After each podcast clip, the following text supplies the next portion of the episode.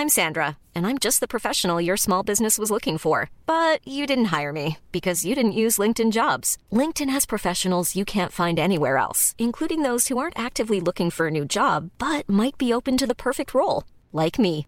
In a given month, over 70% of LinkedIn users don't visit other leading job sites. So if you're not looking on LinkedIn, you'll miss out on great candidates like Sandra. Start hiring professionals like a professional. Post your free job on linkedin.com/people today. ¿Tienes dudas ante el COVID-19? ¿Deseas hablar con un doctor? Con tu seguro médico GNP tienes orientación médica a las 24 horas con llamadas ilimitadas. Marca la línea GNP 55 52 27 90 00. Economía pesada.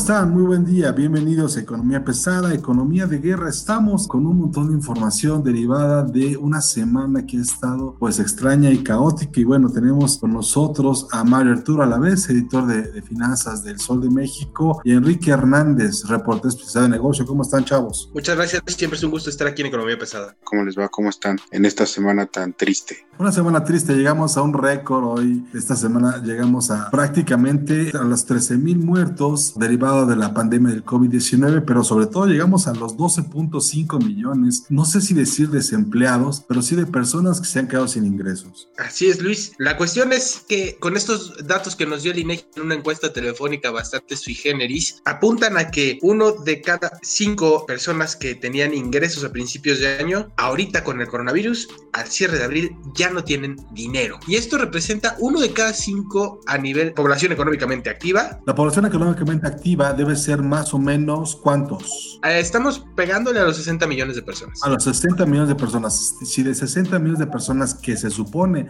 participan activamente en la economía, al menos 12.5 millones de personas dejaron de tener ingreso, estamos hablando de que el desempleo real, que incluye a la economía formal e informal, esta cifra negra que no se tiene registrada en el Seguro Social, es mucho más evidente y mucho más grave de lo que se esperaba. Estamos hablando prácticamente de que uno de cada cinco familias ha dejado de percibir ingresos en al menos los pasados dos meses. Es muy claro y se los dijimos en economía pesada desde el inicio de esta crisis que tendríamos que tener pues multichambas y, y ser eh, multifacéticos, incluso por qué no animarnos a ser asesores del mismo gobierno que pues en este momento hasta ellos mismos han hecho recortes en sus gastos operativos. Lo que le conviene ahorita a la gente es ser compadre de alguien o, o padrino o socio de alguien para tener un contrato ahí. Pero bueno, incluso eso ya hay problemas porque en el caso de Petróleos Mexicanos estamos hablando, digo, por decir algo que es la empresa más grande del país y la que más contratos mueve. En este momento estamos hablando de que ya se viene un recorte y que al menos entre 9 y 12 grandes compañías que están relacionadas con contratos firmados con Petróleos Mexicanos han sido rescindidos. Estamos hablando de compañías enormes, desde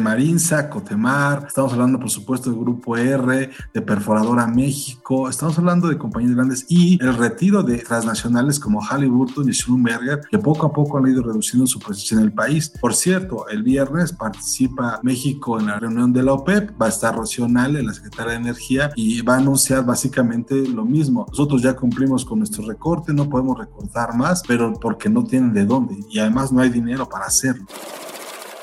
Presidente Andrés Manuel López Obrador, 5 de junio de 2020. Ya se informó a miembros de la OPEP de nuestra postura.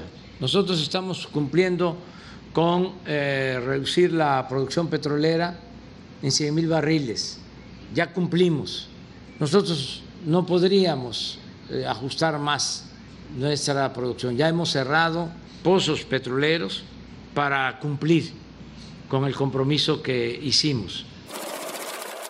Los campos prioritarios de Pemex no están funcionando como se esperaban y por supuesto tenemos problemas gravísimos a la hora de intentar armar una operación petrolera. Entonces, tenemos por un lado una caída en los ingresos importantísima de 12.5 millones de personas que dejaron de tener ingreso y que eran parte de la población económicamente activa. Tenemos también una reducción del gasto del gobierno con el sector empresarial en programas que se suponía son prioritarios para la recuperación económica. Pero sí tenemos, por ejemplo, el tren Maya, el tren Maya que se presentó la semana pasada, en el que la verdad pasaron un ferrocarril con unos cuantos vagones que tienen más de 50 años de edad. Y en este momento se percibe la señal de arranque esta gran y emblemática obra, el tren Maya. ¿Cómo lo viste tú, Kiki? Yo creo que las vías tienen desde Porfirio Díaz, o sea, ¿de qué nos podemos sorprender de eso? En efecto, pues, la idea es modernizar ese sistema de transporte y de carga que en algún momento fue tan funcional para la península de Yucatán y recordemos también que hay un programa con la NASA que está vinculado al rescate de cada una de las zonas arqueológicas de la zona. O sea, si tenemos lleno de zonas arqueológicas todo Yucatán, Quintana Roo, Campeche, el mismo Chiapas, pues ¿por qué no prácticamente revitalizar y, y mostrar que también México tiene el turismo arqueológico de altura? Presidente Andrés Manuel López Obrador. Primero de junio de 2020. El tren va a permitir que se visite Mérida con su tradición cultural excepcional, la nueva ciudad de Cancún. En fin, el tren va a significar la posibilidad de conocer las antiguas ciudades mayas y las nuevas ciudades de esta región del sureste de México.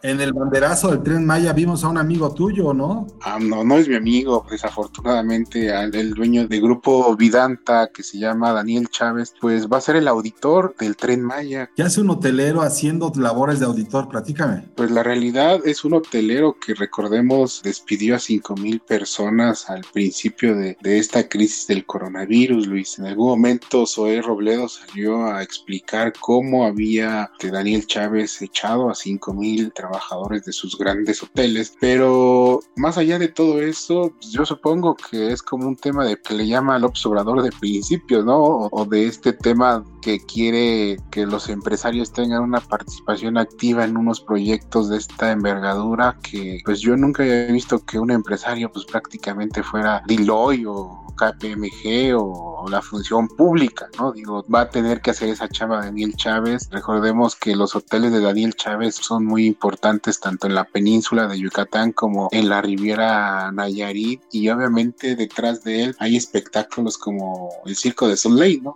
Oigan, yo aquí quisiera hacer un paréntesis y hacer un par de comentarios. En la construcción de este recorrido turístico de primer mundo con trenes de 50 años de antigüedad, yo creo que es para darle un efecto rústico, Carriles, no pienses mal. La otra cosa, pues gastar mil millones de pesos mensuales en un tren, parece buen momento para hacerlo, ¿no? Tenemos cálculos de boquetes fiscales de 400 mil millones de pesos para este año. ¿Por qué no gastar mil millones de pesos en un tren? Será muy interesante. Y esto de Daniel Chávez suena a tal vez ya estén buscando alguien nuevo para la oficina de la presidencia? ¿Ustedes creen? ¿Podría ser? Se ha hablado mucho de la posible renuncia de Alfonso Romo a la oficina de la presidencia con los asuntos de, digamos, de la parte económica. Lo que sí sabemos es de que Alfonso Romo es un poco el equilibrio, es un poco quien logra dar un cierto equilibrio de los empresarios hacia adentro del gobierno. Ahora, también sabemos que hasta ahorita lo que ha demostrado es que se ha quedado corto en sus intenciones e incluso aliados que parecían estar muy cercanos y que fueron muy criticados por estar tan cerca del presidente como, como el presidente del Consejo Coordinador Empresarial, bueno, pues ahora ya vemos que están tomando distancia todos porque hay un enfrentamiento constante del gobierno con los empresarios que cada vez va creciendo más y más. Presidente Andrés Manuel López Obrador, 2 de junio de 2020. Tiene que haber un cambio de actitud en las empresas dedicadas a la construcción que cumplan, que sean responsables. ¿Cómo va a pegar esto en la recuperación después de que pase la pandemia? Porque no tenemos en este momento un plan que nos diga por dónde vienen o cuáles serían las señales que estarían buscando para mejorar esto. Sin embargo, el mercado ya está dando sus propios tumbos. Estamos viendo, por ejemplo, que la industria petrolera está recuperándose, pero podría estar basada en terreno fangoso, igual que en Dos Bocas, ¿no? Que está inundada justo ahora que está el presidente queriendo inaugurar algo. Estamos viendo que el SENACE tuvo un revés enorme en los juzgados porque pretendía impedir la participación privada en el mercado eléctrico. Estamos viendo que los incrementos en la canasta básica están volviendo cada vez mayores y tenemos, por ejemplo, tan simple como el huevo ya está en un costo 30% más alto de como estaba en febrero marzo y no hay una baja en, en, los precios de los alimentos. Entonces, yo creo que sí ya comienza a haber problemas fuertes, problemas graves que además se suman a una crisis de inseguridad que a pesar de estar encerrados, pues la inseguridad sigue creciendo. Tenemos un clima de inseguridad por un lado, tenemos un clima de inseguridad económica por el otro y además tenemos tres sectores o cuatro sectores que están reiniciando actividades, uno de ellos la cerveza, con no mayor fortuna, ¿no? Está iniciando, por ejemplo, la construcción, la construcción de auto, bueno, los autopartes, el sector energético que no dejó de operar y ¿cuál otro? La minera. Entonces, no sé si estemos en este momento con las bases suficientes para reiniciar esto. Lo que nos explican los expertos es de que la caída mínima es del 9.5%. Luis, yo no sé por qué hoy andas tan negativo. Hay buenas noticias. Según el presidente de México, el empleo no va a caer, o sea, no se van a pedir ni siquiera un millón de empleos este año. Además, la otra buena noticia, ya hay cerveza, Luis. A Enrique no le gusta esta noticia, ¿verdad? Acuérdate cómo defiende que las cerveceras debían de quedarse cerradas, a pesar de que fueran el producto agroalimentario que representa mayor exportación en México y que representara también 600 mil empleos. Pero ya hay cerveza, Luis. ¿Cerveza qué costo? Es muy cara la cerveza, pero sin duda Alfonso Romo se va a quedar dentro de presidencia. Por otro lado, también lo que estoy viendo dentro de la construcción del tren Maya es la participación de grandes empresarios.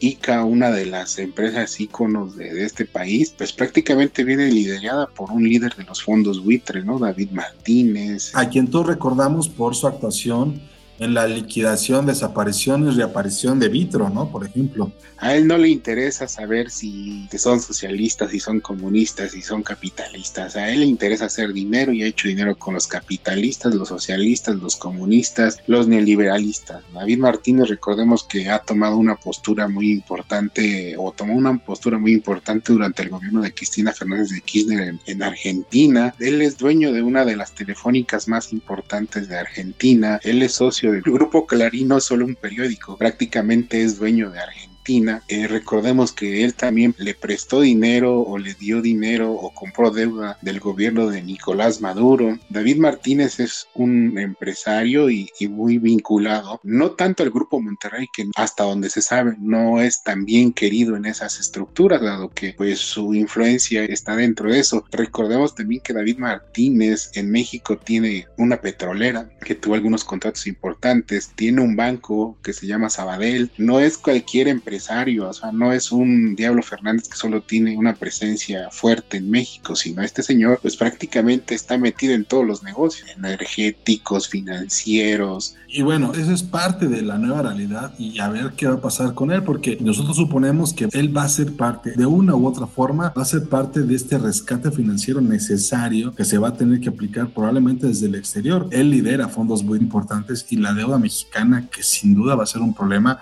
Ahora, hay que tomar en cuenta una cosa, lo que está diciendo el Fondo Monetario Internacional ahorita es de que hay disminuciones muy importantes en al menos 170 países y está esperando ellos en el que en esos lugares haya déficits fiscales mayores e incrementos masivos del empleo mundial. Esto significa en un momento dado que el peligro real, lo que estamos viendo, es que la economía mexicana no sea solamente una crisis pasajera, sino sea más profunda de lo estimado. Y el asunto es si tendremos nosotros la capacidad técnica para resolverlo en el mediano plazo. Y bueno, yo quisiera dejar en la mesa antes de retirarnos de economía pesada el tema de Grupo Huerta Madre. Grupo Huerta Madre es una compañía que tiene un contrato por 5 mil millones de pesos para el aplanamiento de los terrenos que ocupará la refinería de Dos Bocas. El caso es que esta empresa tenía cinco días de creada antes de tener un contrato de ese tamaño. ¿Cuál es la experiencia del Grupo Huerta Madre? ¿Cuáles son los alcances? ¿Cuáles son las relaciones que existen entre el Grupo Huerta Madre y la Secretaría de Energía o Petróleos Mexicanos o Pemex Transformación? No sé, el tema es que una empresa que tenía cinco días se lleva un contrato de ese tamaño.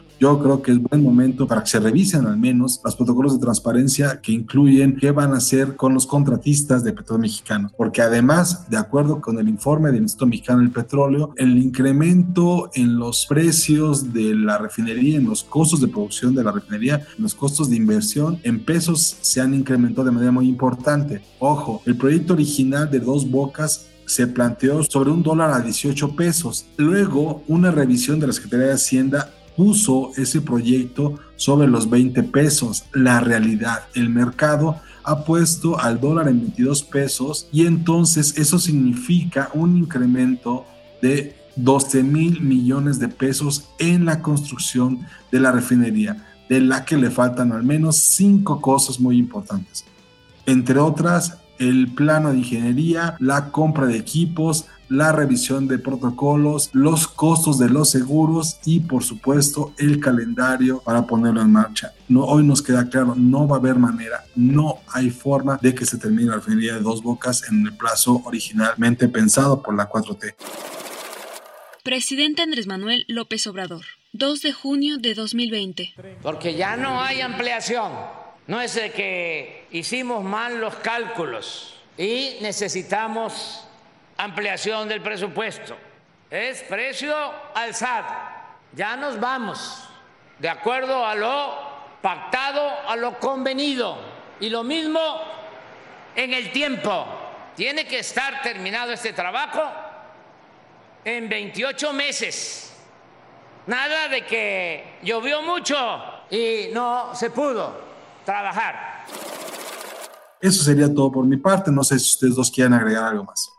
Pues sí, Luis, hoy andas muy negativo. Yo creo que pues la refinería de Dos Bocas puede terminarse a tiempo. Acuérdate que esta administración lo único que apunta y lo único que le interesa y lo único que le gusta es drill baby drill. No nos importan las energías renovables porque esas cosas, como te lo he dicho hasta el cansancio, son del diablo. Entonces, dejemos de lado todas estas malas indicaciones o malos indicadores. Además, Luis, recuerda, la 4T está inmaculada. O sea, ellos nunca hacen nada con malas intenciones ni con malas mañas. Eso era de otras administraciones, de otros tiempos, el viejo PRI. Entonces, yo no sé por qué hay tanta animadversión contra lo que pasó con Grupo Huerta Madre y la Secretaría de Energía. Acuérdate que a nosotros nos importa más que sean honestos a que sean capaces. La gente de la Cuarta Transformación es sumamente honesta. Después de este berrinche de Mario a la vez que todos conocemos, queda el sarcasmo de Enrique Hernández. No, sin duda creo que Luis Carriles está apuntando a un texto que se publicó en El Sol de México hace más de ocho meses, que pasó desapercibido de los ojos de senadores como la señora Xochil Gálvez. El Sol de México explicó muy bien a detalle y explicó con anticipación más que antes que todos. Incluso adelantó cómo fue que también se iban a cancelar todos estos procesos licitatorios hace más de un año. También el Sol de México mostró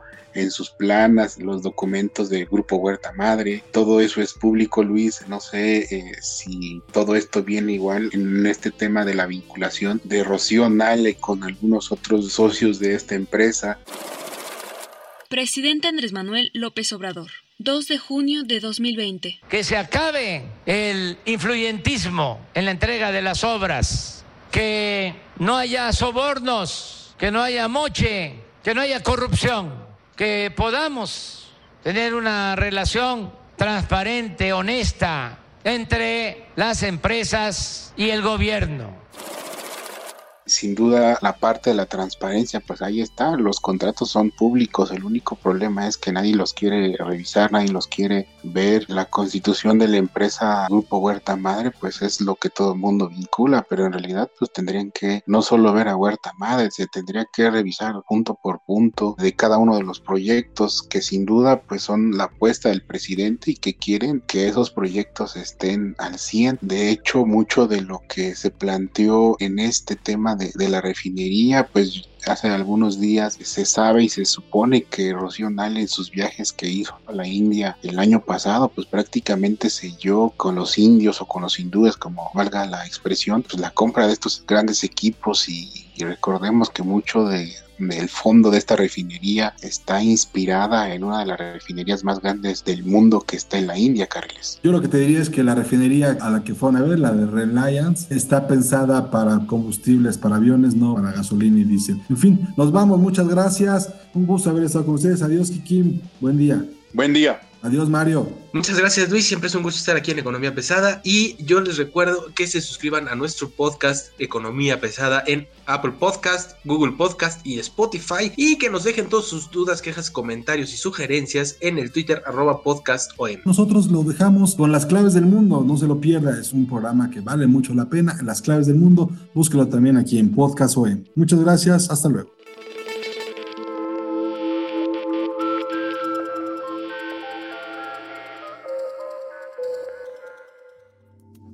Con la experiencia de nuestros doctores de Médica Móvil, juntos cuidamos de ti y los tuyos. Vivir es increíble. Economía pesada llega a ti por cortesía de Seguros GNP. Even on a budget, quality is non-negotiable. That's why Quince is the place to score high-end essentials at 50 to 80% less than similar brands. Get your hands on buttery soft cashmere sweaters from just 60 bucks, Italian leather jackets, and so much more. And the best part about Quince, they exclusively partner with factories committed to safe, ethical, and responsible manufacturing. Elevate your style without the elevated price tag with Quince. Go to quince.com slash upgrade for free shipping and 365-day returns.